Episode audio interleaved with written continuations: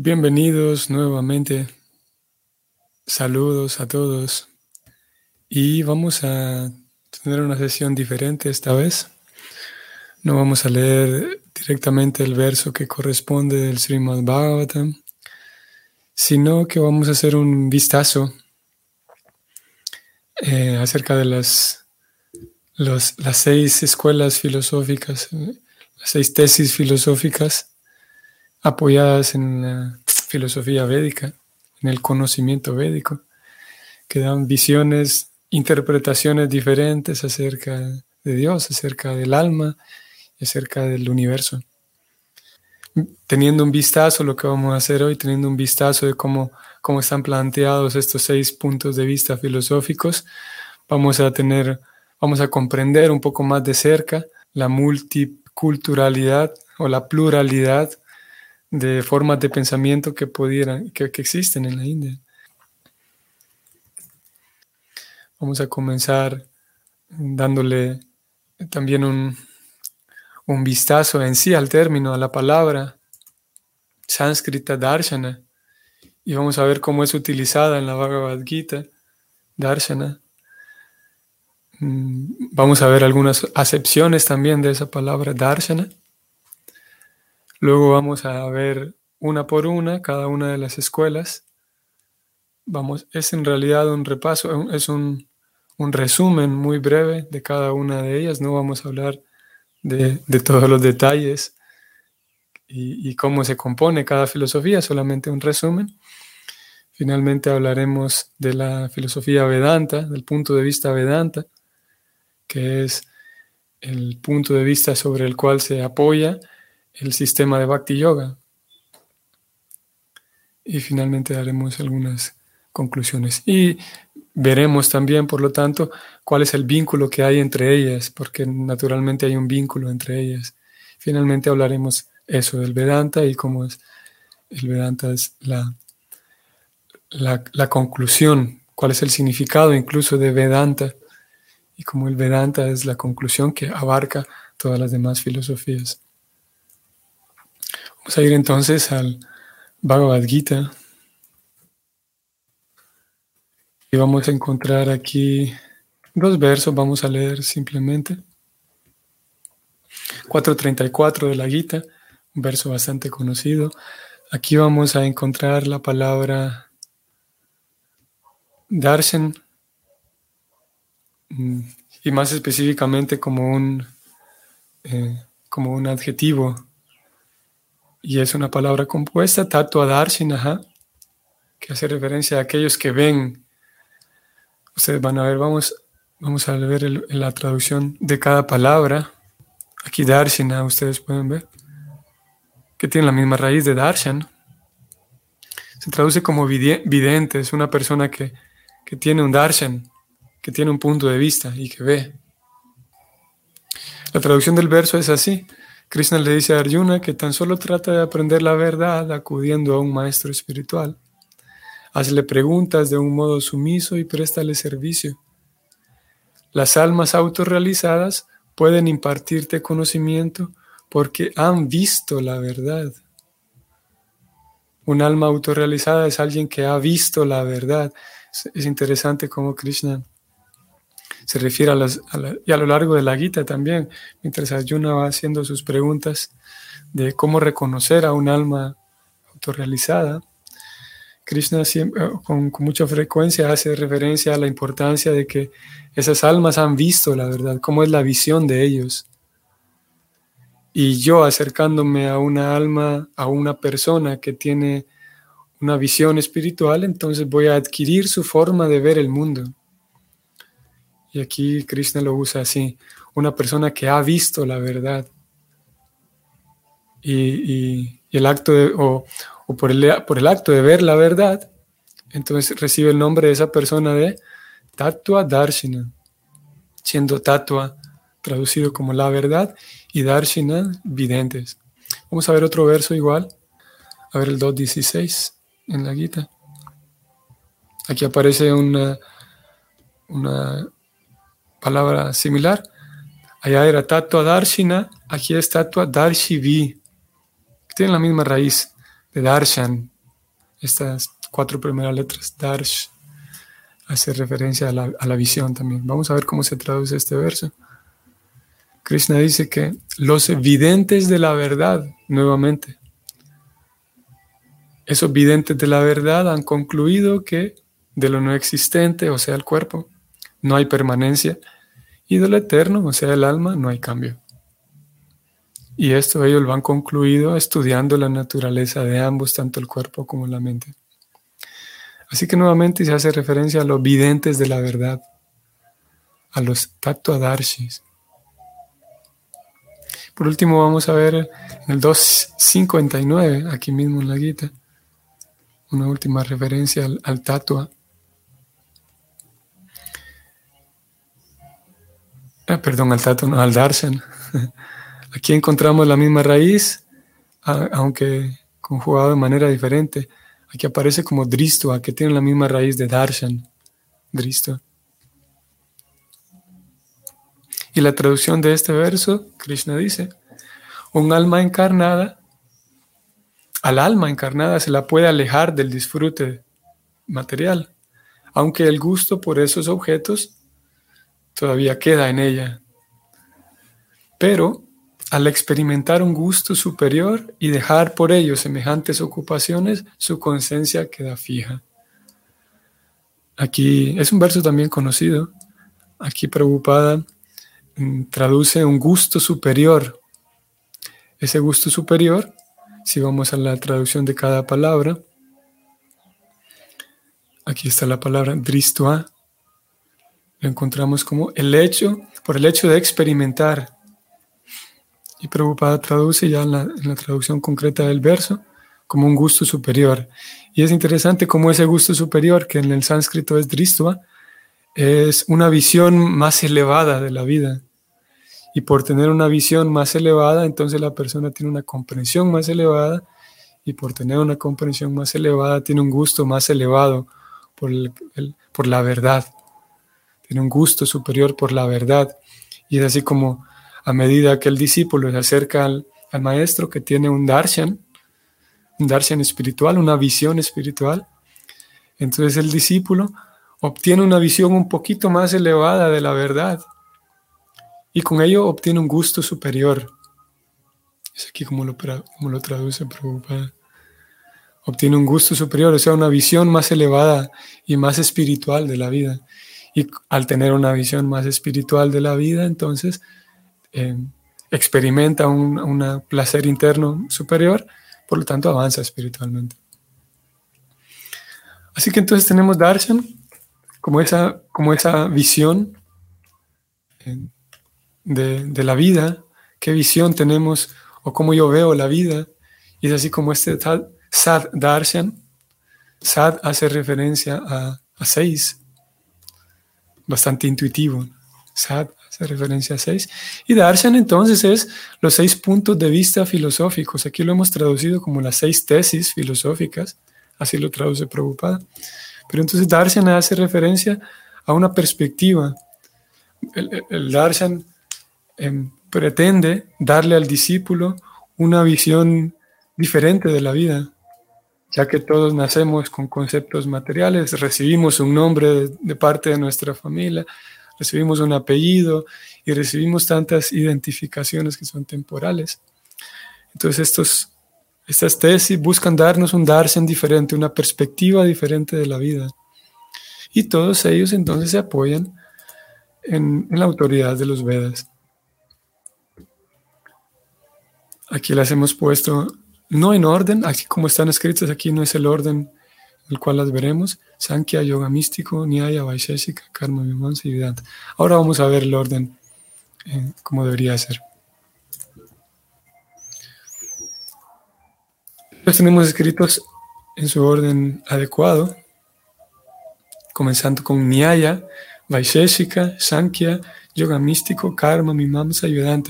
Ellos inicialmente eran eh, como diferentes facultades de una universidad, que sabemos que si nosotros estudiamos diferentes facultades, no encontraremos eh, incongruencias o no encontraremos contradicciones entre ellas. Obviamente, dado la naturaleza de la, de la, de, la, materia y del pensamiento materialista, uno puede encontrar siempre riña y pelea, mismo dentro, especialmente dentro de la era de Cali. Pero un estudio científico de cada rama del conocimiento, cada facultad de la universidad, nos proporcionaría mayor conocimiento de la vida.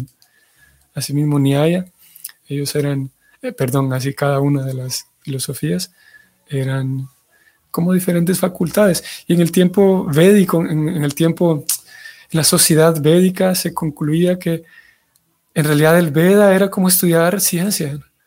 Es, un concepto muy similar al que hoy por hoy tenemos de ciencia. Un científico es alguien que se dedica seriamente al estudio de la vida, a un aspecto de la vida. Y era algo similar al concepto que en el tiempo de la sociedad védica se comprendía, cómo se comprendía a los, a los estudiosos védicos como un científico, con la, con la misma seriedad de la palabra, con el mismo, la misma seriedad que hoy respetamos a un científico. Entonces, en esencia, aquí tenemos la tesis de cada uno de ellos. Nyaya es aquella filosofía que, primero que nada, presenta las bases filosóficas y las bases de la lógica del racionamiento, mediante las cuales entonces vamos a, estudiar lo que vamos a estudiar. Nyaya, se, centra específicamente en poner las normas y las leyes del razonamiento y la lógica, ya que vamos a hablar de filosofía.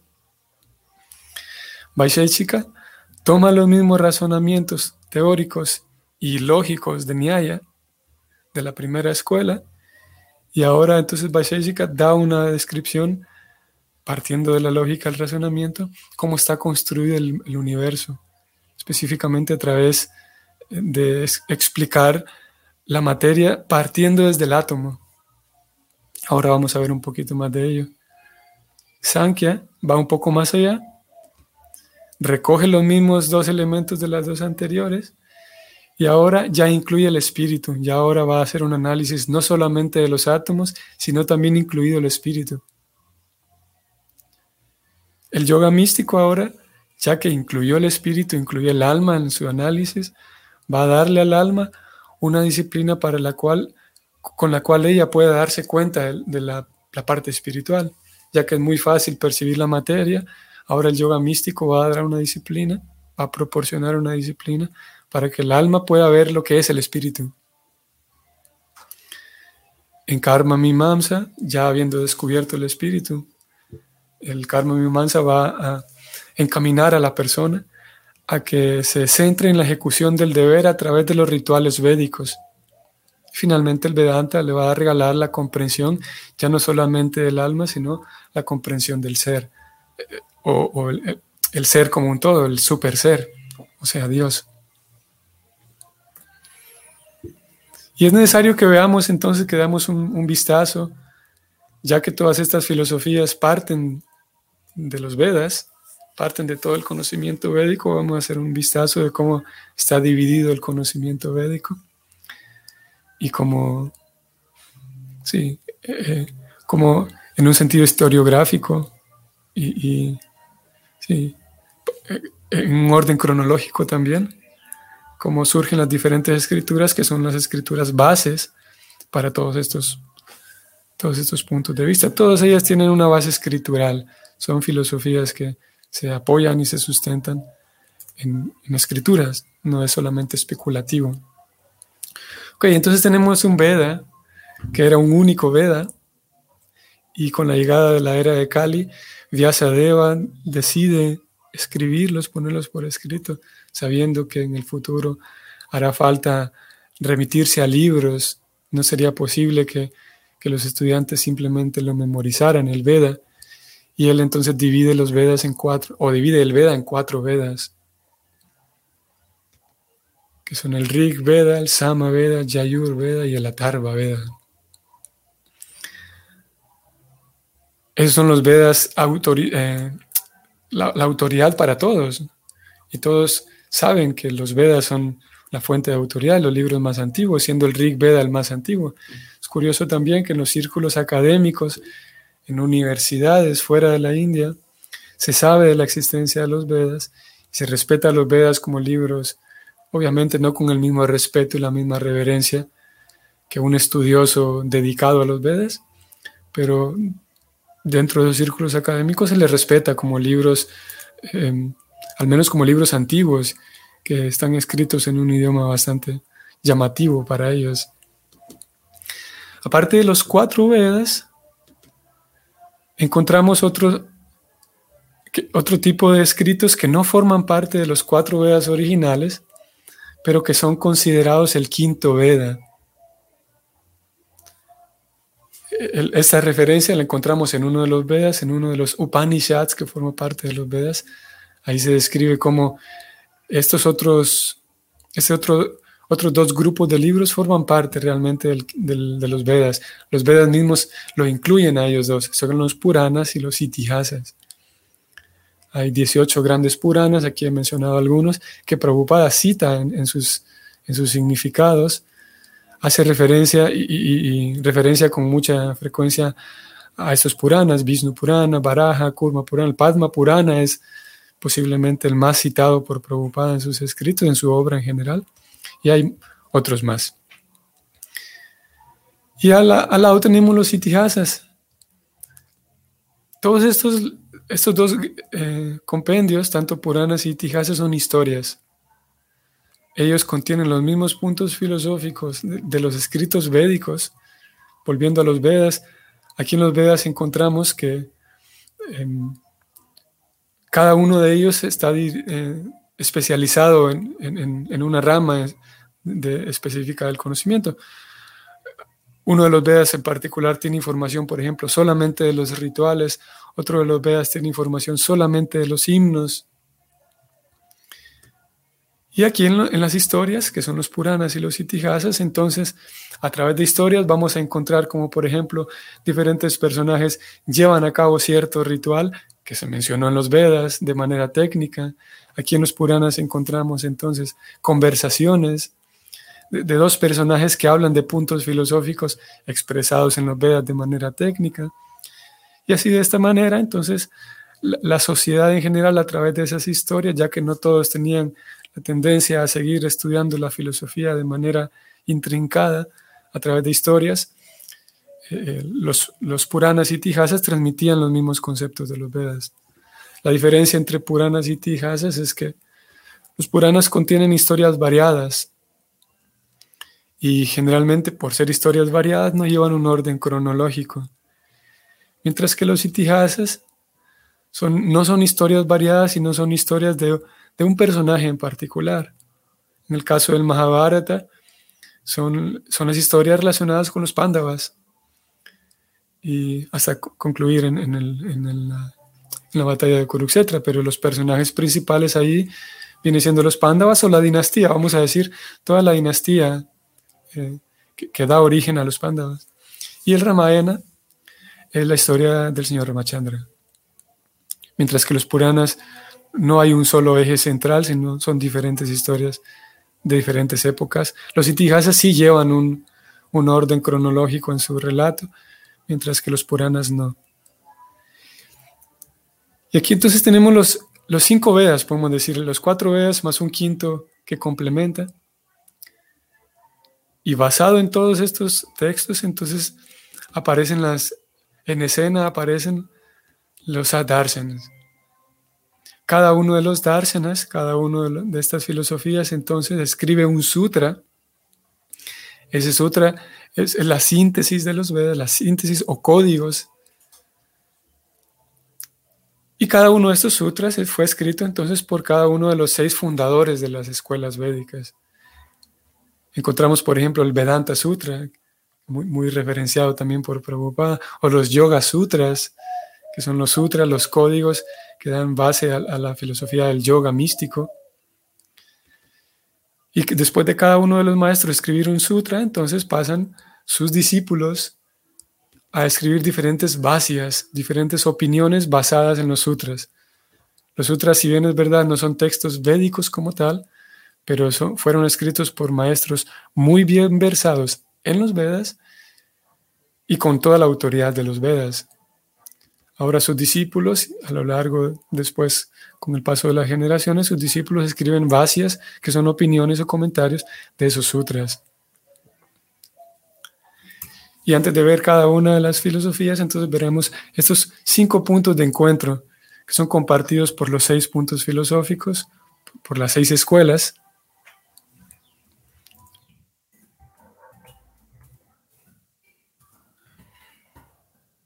Primero, bueno, esencial y no está mencionado aquí, pero todos parten de la concepción védica, todos de manera natural aceptan los Vedas como, como esencia, como escritura.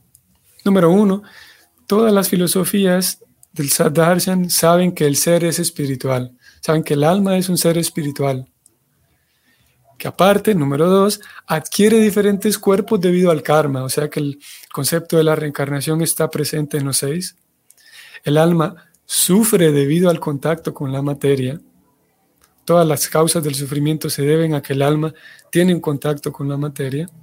Por lo tanto, el objetivo de cada filosofía es detener el sufrimiento. Cada una de estas tesis está planteada para que el ser deje de sufrir. En eso concuerdan. Y finalmente, cada escuela sigue un sadhana que consiste en la purificación y autocontrol. Eh, son prácticas ligeramente diferentes, pero todas mm, saben que para que el alma deje de sufrir tiene que seguir un sadhana, tiene que seguir una puesta en práctica de ciertos principios, restringirse de ciertas actividades, aprender ciertos hábitos, es lo que llamamos un sadhana, para entonces conseguir el objetivo que es que el alma deje de sufrir. Y necesitará para eso purificación de, su, de sus paradigmas. Por esa razón presentan un nuevo, un, nuevo, un nuevo punto de vista para el alma Necesitará purificar sus paradigmas, su propia concepción de la vida y tener autocontrol, ser una persona controlada. No vamos a ver hoy cada una, ni hoy ni creo que después. no consiste esta sesión para ver en, qué, cómo está articulada cada, cada filosofía de manera detallada, solamente veremos eh, en general el contenido de cada una de ellas, comenzando con Nyaya, entonces, esta es la primera de ellas. Nyaya entonces es la filosofía de la lógica y el razonamiento. A pesar de que, de que es una de las filosofías védicas con mucha frecuencia, no se le toma tan en serio, digamos, porque gran parte de los filósofos de Nyaya le dan demasiada importancia a la lógica y al razonamiento. Incluso a veces ponen por encima los planteamientos lógicos antes que los planteamientos védicos como tal. Entonces, como dijimos, Nyaya va a establecer las reglas del debate filosófico. Va a establecer con qué normas y con qué reglas vamos a hacer filosofía, para no caer en falacias, por ejemplo, para no hacer una filosofía que nos haga perder el tiempo, sino para llevar un hilo conductor de una filosofía seria y, en realidad es algo bastante serio. He dividido cada una de estas eh, láminas en cuatro temas fundamentales. Por un lado vamos a ver cada una de ellas qué concepción tiene del alma, qué concepción nos, nos brinda acerca de la materia, cuál es la concepción de Dios y qué nos proponen para la liberación del sufrimiento. Vamos entonces a ver qué, qué dice acerca del alma esta filosofía propone que el alma posee conciencia, pero solamente cuando entra en contacto con la materia. También describe que hay diferentes almas en los diferentes tipos de cuerpos. Claro que también es el alma indestructible, también se sabe que es eterna, y hay algunas características que son propias del alma, de acuerdo con nuestra filosofía, como los deseos, la aversión, los placeres, los dolores, la cognición. Todas estas características son propias del alma, de acuerdo con Nyaya. Pero ella obtiene conciencia únicamente cuando entra en contacto con la materia. El alma en sí no tiene conciencia ni conocimiento, de acuerdo con ellos. Los átomos, la mente, el tiempo y el espacio, todos ellos en conjunto, que son, que son la materia, entonces le permiten al alma tener conciencia. Es, en este sentido, la materia tiene una, en un sentido, tiene una, una eh, preponderancia en, en, un orden categórico. La materia la encontramos arriba que el alma, entonces, de acuerdo con Nyaya. Y su percepción de Dios es que Dios crea, pero no crea a partir de sí mismo, sino que crea a partir de elementos materiales que también son, son eh, eternos, igual que Él, como los átomos, la mente, el tiempo y el espacio, son igual de eternos que Dios. Y Dios no crea a partir de sí mismo, sino que Dios crea partiendo de estos elementos que son eternos igual que Él. Y entonces, ¿cómo el alma puede conseguir liberación? Ella consigue liberación al adquirir verdadero conocimiento acerca del alma y el mundo sensorial. O sea, ellos proponen que para que el alma entonces se libere y, deje de sufrir, tiene que acercarse a grandes sabios, escuchar la filosofía de la lógica, el razonamiento, hacer uso, ella misma con sus propios recursos, hacer uso de, su propia, con su propia inteligencia y, hacer uso de aquellos eh, planteamientos lógicos para entonces comprender la diferencia que hay entre el cuerpo y el alma y ahí encontrará libertad, lo que propone Nyaya. En realidad Nyaya y la segunda Vaisheshika están muy bastante, bastante vinculadas entre sí, comparten eh, su eje central es muy muy similar. Aquí vamos a encontrar un par de cosas nuevas. Es la teoría atómica védica. Si bien es verdad, hablamos de teoría atómica, ellos conciben los átomos y describen los átomos de una manera distinta a, la teoría nuclear eh, actual. Y es que ellos conciben el átomo como la partícula más pequeña e indivisible que uno encuentra en el universo. No, a diferencia del átomo actual, que el átomo está constituido por otras partes más pequeñas. Vaisheshika va a hacer una, un análisis de, la materia partiendo de la, de la partícula más pequeña que existe. A eso ellos le llaman átomo. Luego de los átomos, ellos definen o describen que hay eh, díodos, que son una unión de dos átomos, y, ahí, y luego van expandiendo van explicando cómo la expansión se genera a partir de la unión de cada uno de los átomos. Emplea el método de la lógica para demostrar que el apego a la materia carece de sentido. Esto es interesante porque eh, viene Vaisheshika entonces y describe que hay toda esta materia hecha de átomos y usando la lógica de la filosofía anterior, él dice, no, lo que pasa es que no tiene sentido tener apego por la materia porque la materia simplemente son átomos. No tiene sentido que yo sienta placer con la materia porque la materia simplemente son átomos. Es en la concepción del alma, la percepción del alma la que, la que le da placer al alma. Y va encaminando aquí entonces al alma a que, a que se vaya desapegando. ¿Qué concepción tiene la, del alma, Vaisheshika? Sí, el alma es eterna, al igual que los átomos. Y la presión del karma, ya que el alma genera karma, entonces el karma presiona tanto al alma para que comience a hacer actividades y esa presión que genera el karma sobre el alma le da play, digamos, inicia toda la creación de acuerdo con esta filosofía. Y ellos, el, el concepto técnico que ellos utilizan para materia es la prakriti, la prakriti que envuelve las tres modalidades, que envuelve todos los elementos necesarios para crear. Esa prakriti lo es todo. Incluso ellos describen que los átomos son eternos. Así como el alma es eterna, los átomos también son eternos, de acuerdo a ellos. Antes de la creación, los átomos están ahí eh, inertes, pero ya que el karma genera una presión en el alma, entonces comienza la creación. Y Dios, ¿cuál es el papel de Dios? Es que con su voluntad dirige, crea y aniquila la creación.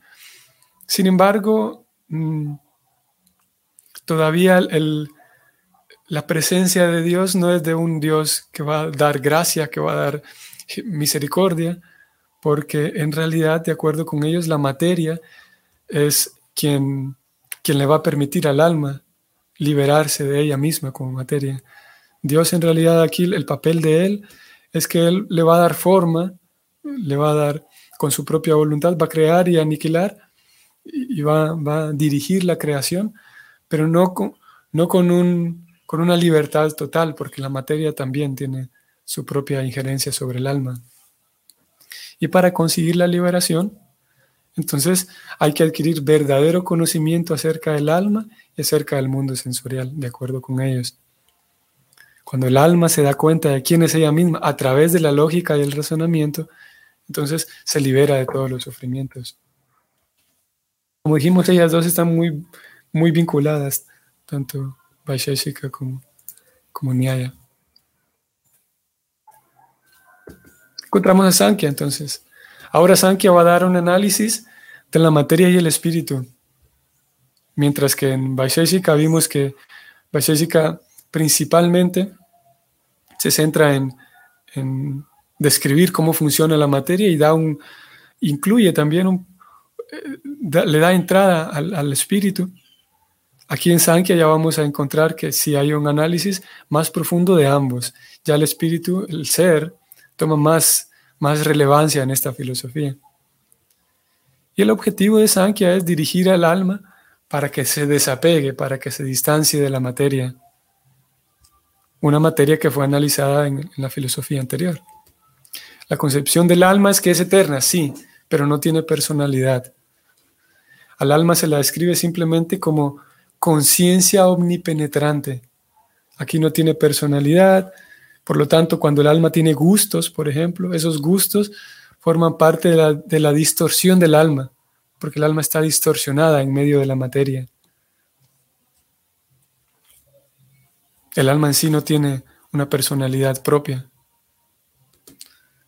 Su concepto de la materia, ellos también siguen teniendo el concepto técnico de Prakriti. Ella misma, la materia, se manifiesta ante el alma como un acto de misericordia para el alma. ¿Para qué? Para ayudarle a liberarse de ella misma. Es la materia, es la prakriti, es la madre prakriti, quien ya sea que libera o apresa al alma. Y la presencia de Dios, aquí es interesante, porque la presencia de Dios, a través de la lógica, ellos dicen que Dios no existe. ¿Por qué? Porque no puede ser, Dios no puede ser causa de la prakriti porque Él, Dios es inmutable y la Prakriti todo el tiempo está en un constante cambio, en un devenir constante.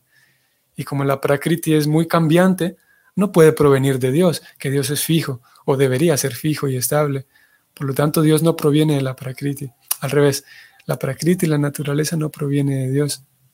Pero entonces Dios, no existe Dios, porque si Dios existiera, quiere decir que Él creó la Prakriti y si Él creó la Prakriti, quiere decir que en algún momento deseó crear la naturaleza. Y si observáramos que Dios tiene deseos, quiere decir que Dios es un alma condicionada, porque solo las almas condicionadas tienen deseos. Por lo tanto, Dios no existe, es la conclusión de ellos.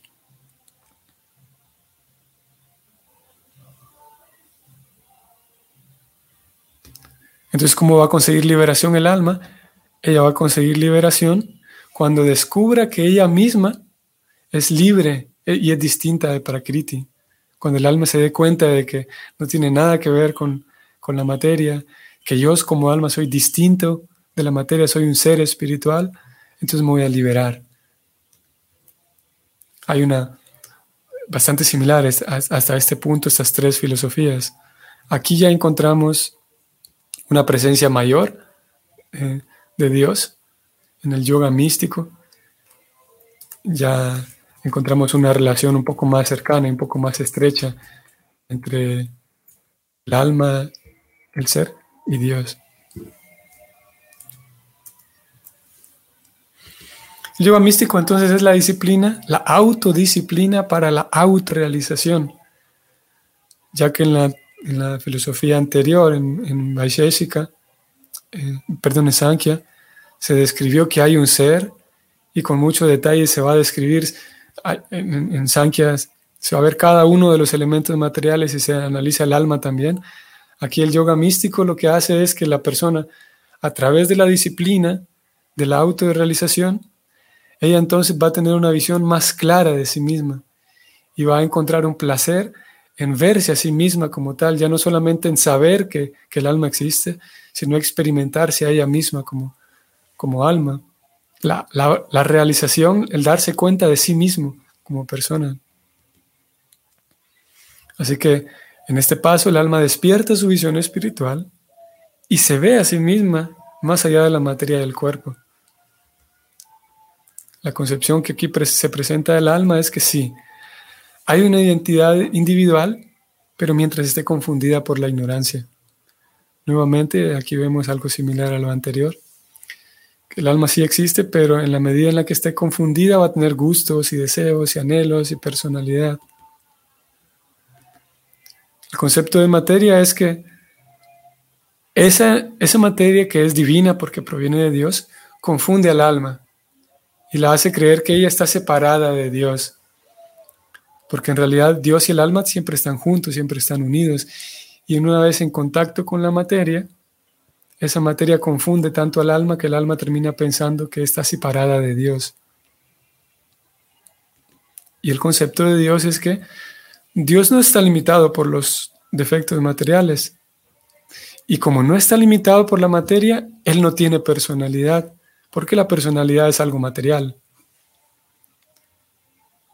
Y si Dios tuviera personalidad, querría decir que la materia lo está confundiendo, porque únicamente a la influencia, cuando hay influencia de la materia, es que el alma piensa que tiene personalidad y todos los deseos, anhelos, gustos individuales son producto de la materia. Por lo tanto, Dios no puede tener gustos, deseos, personalidad, porque al tenerlos significaría que la materia lo, presiona a él. Por lo tanto, Dios es, es Dios, sí, tiene, es ilimitado en todo, pero no puede tener una personalidad.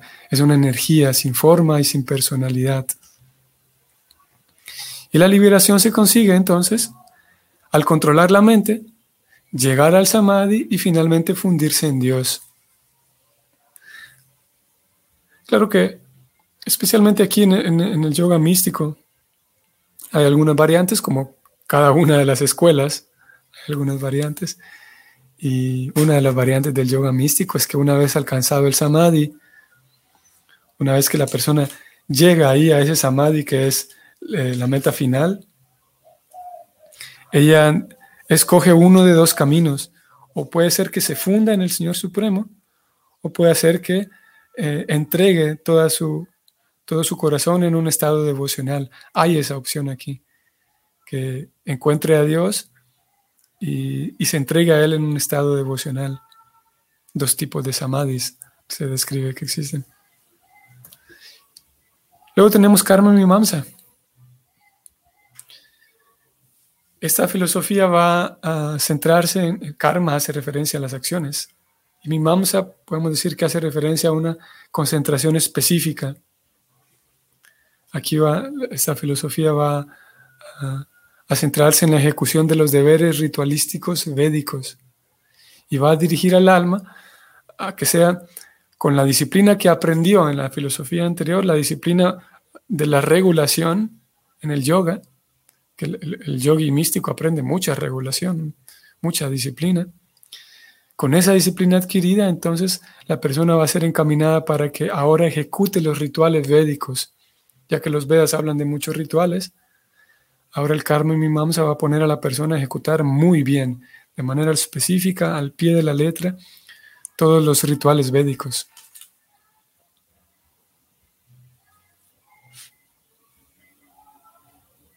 Aquí hay algo bastante interesante en esta filosofía, porque Así como en, la filosofía primera de Nyaya, que describimos cómo a veces ellos dan mucha eh, atención a la lógica y a la razón.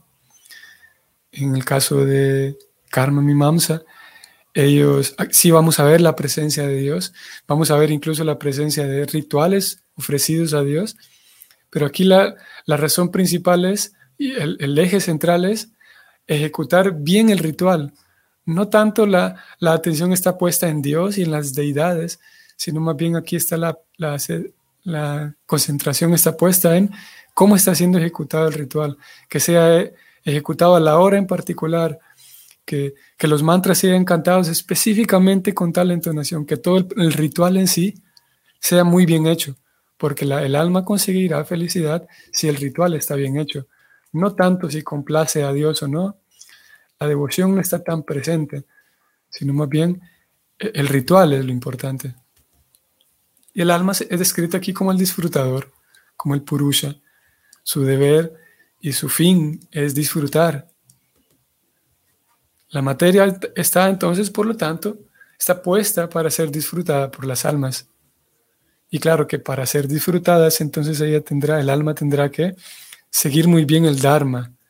Aquí aparece el concepto del deber, podemos decir, del, de un, la moral está bastante presente aquí. El alma sabe, la persona sabe que si falta al Dharma, si falta a la moral, entonces no será capaz de disfrutar de la materia. Tiene que seguir muy bien los códigos morales, éticos y seguir muy bien los rituales para poder disfrutar apropiadamente de la materia. Aquí vemos que no hay Dios, es un concepto interesante aquí. Hay únicamente deidades que carecen de voluntad propia en el sentido de que, por ejemplo, si ellos describen, si yo canto muy bien un mantra, ya que todos los rituales védicos llevan necesariamente el canto de los mantras, cuando yo canto muy bien un mantra, entonces hay una deidad en particular de ese mantra, y si yo lo canto muy bien, la deidad se manifestará en virtud de que canté muy bien el mantra. Aquí no aparece de que por la gracia de Dios entonces recibimos avance espiritual, sino por la perfección en mi mantra y en mi ritual, entonces las deidades de cada mantra se, hacen presente en mi ritual. En ese sentido es que no tienen voluntad propia porque eh, yo a través de la, la, perfección de mi ritual puedo eh, invocar a todas estas deidades. Y en el caso de que existan, porque para esta filosofía no es tan relevante de que la deidad exista o no, en el, caso de que exista Dios o dioses, su labor es dar la recompensa al ejecutor. Su labor es que cuidar que las leyes universales me protejan para que yo reciba mi recompensa. Entonces, ¿cuál es la perfección de acuerdo con esta filosofía? La perfección es que se logra conseguir todas las cosas disfrutables que hay disponibles en el mundo, que son muchas al tener conocimiento de, la, de, toda la literatura védica, esta filosofía sabe que hay muchos planetas, que hay muchas formas de disfrute y la perfección está en eso, en conseguir todo lo disfrutable que hay en el mundo. Es interesante si ustedes notan que en todas las filosofías anteriores se habla de liberación. En cambio aquí hablamos de perfección porque aquí no hay la idea de que el alma salga del mundo material, porque ella está creada para disfrutar. Por lo tanto, aquí la persona no está interesada en salir del mundo material, sino simplemente disfrutar del mundo material. No hay el concepto de liberación, sino simplemente de perfección. Y finalmente encontramos la filosofía Vedanta. Ella va a dar, utilizando todos los la forma de razonamiento que hicieron los demás, utilizando el, análisis de la materia y el espíritu que se hizo en las diferentes, en las otras filosofías, utilizando los rituales que también se, se presentó en las otras filosofías, el Vedanta entonces va a dar la comprensión de Dios. Ya no solamente se va a centrar en el alma, sino también el Vedanta va a incluir de manera contundente a Dios en, el, en el esquema por lo tanto, conduce al alma hacia la meta de los rituales, que es entregarse a Dios. La concepción aquí del alma es que el alma posee todas las cualidades de Dios, pero en una cantidad diminuta. La materia es energía divina de Dios que emana de Él y opera bajo su dirección. Aquí es diferente, ya no la, materia ni es eterna como Dios, sino es una energía que emana eventualmente de Dios que es una energía de Dios que está separada de Él y que opera bajo la dirección de Dios, diferente a lo, como lo vimos anteriormente, que la materia es la que decide liberar al alma o no. Aquí es Dios quien eh, maneja bajo su propia voluntad a la materia. La materia es en un sentido muerta, podemos decir. Es divina porque viene de Dios, pero no tiene voluntad propia. Y Dios, el creador, entonces crea, mantiene, destruye y también es el disfrutador de todo. Es supremo en todo. Y aquí el Vedanta nos dice que también tiene una identidad personal. No es una energía sin forma, sino que Dios tiene una identidad personal que es eternamente pura y dichosa. No es, no es que tenga identidad y deseos porque la materia lo confunde, porque en realidad la materia es energía de Él. Tiene identidad personal, pero es pura. Tiene deseos, tiene gustos y personalidad, pero completamente puros, de acuerdo con el Vedanta. ¿Cómo se consigue la liberación? De acuerdo con el Vedanta, se consigue al, aprender a ofrecer pleno servicio a Dios, siguiendo los rituales que aprendimos o que se aprendió en, las filosofías anteriores, comprendiendo la materia y el espíritu, la diferencia entre ambos, como se comprendió en las anteriores, siguiendo una línea de raciocinio muy estricta, como se comprendió en las filosofías anteriores, el alma llega a entender que lo mejor es ofrecer pleno servicio a Dios, entregarse a Dios con amor, y ofrecer devoción desinteresados.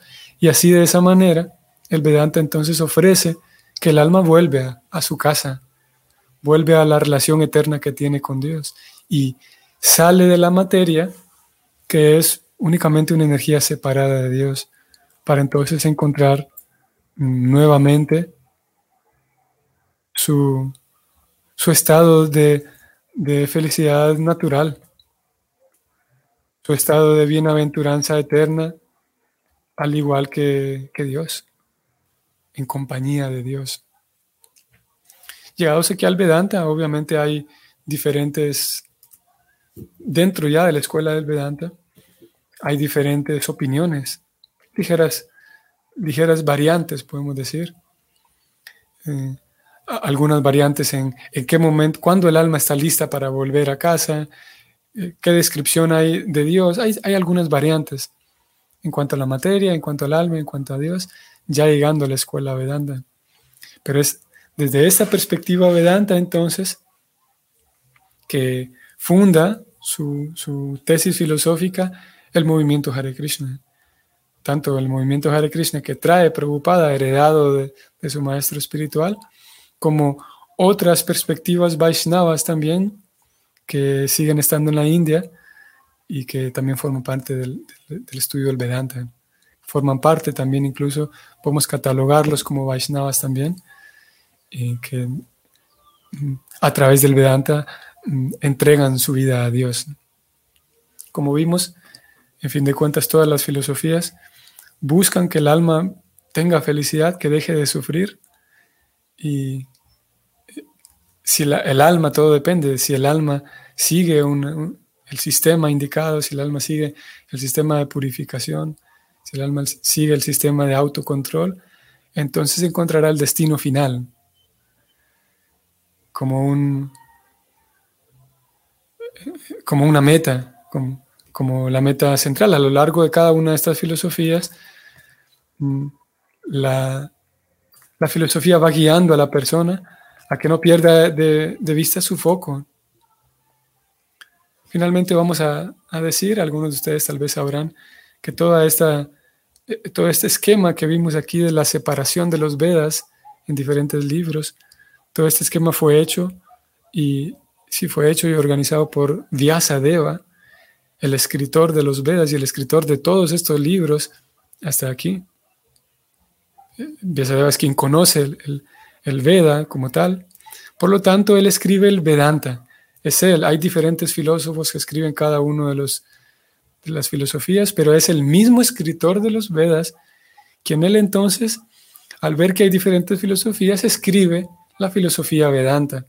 Y justamente Vedanta significa la tesis eh, central del Veda. Así que si tenemos todas estas filosofías y una de ellas, una de las filosofías es la filosofía Vedanta, en realidad justamente la final. Esa filosofía Vedanta fue escrita esa perspectiva Vedanta fue escrita por el mismo escritor de los Vedas. El mismo escritor de los Vedas que sabía muy bien cuál es la esencia de los Vedas. Entonces termina escribiendo el Vedanta que la esencia de los Vedas es comprender a Dios y entregarse a Dios. Es por esa razón que tiene, eh, y él en su Vedanta Sutra, él escribe un sutra también llamado el Vedanta Sutra y él allí describe con completa lógica, paso a paso, refutando cada una de las otras escuelas y describe cómo la, el, final último de la vida de cada alma, la, conclusión última de la vida, el objetivo de la vida, el objetivo de los Vedas es que el alma encuentre nuevamente a Dios y que le entregue su devoción. Y él describe ahí con suficiente lógica cómo no hay, no hay posibilidad de encontrar una felicidad mayor que la felicidad que se encuentra al servir a Dios con completa devoción y entrega. Y es así como el mismo escritor de los Vedas escribe entonces una propia filosofía llamada filosofía Vedanta, que está dispuesta a enseñar la esencia, el anta, la esencia de los Vedas, que es entregarse a Dios. Y es así como entonces el movimiento Hare Krishna, en todos sus planteamientos, va dando mm, argumentos, va eh, dando mm, diferentes eh, lineamientos en relación al Vedanta, en relación a que la persona se entregue completamente a Dios. Ya que la sociedad en general y más específicamente la sociedad actual tiene y se acerca más a una crisis, a un vacío, a una crisis debido al vacío eh, del fin último de la vida, un vacío existencial. El Vedanta y los Darshanas, específicamente el Vedanta a través del movimiento Hare Krishna, pretende llevarle a la sociedad una visión diferente de la vida, una visión diferente de qué es ella como persona, una visión diferente de qué es el entorno, una visión diferente de qué es Dios, una visión diferente de qué son las demás personas, un darshan diferente. Y teniendo un darshan diferente, teniendo una visión diferente de la vida, muy seguramente tendremos una manera distinta de vivir y muy seguramente una manera distinta de ser felices más en consonancia con nuestra propia esencia, con nuestra propia divinidad interna. Les agradezco por su compañía. Hare Krishna.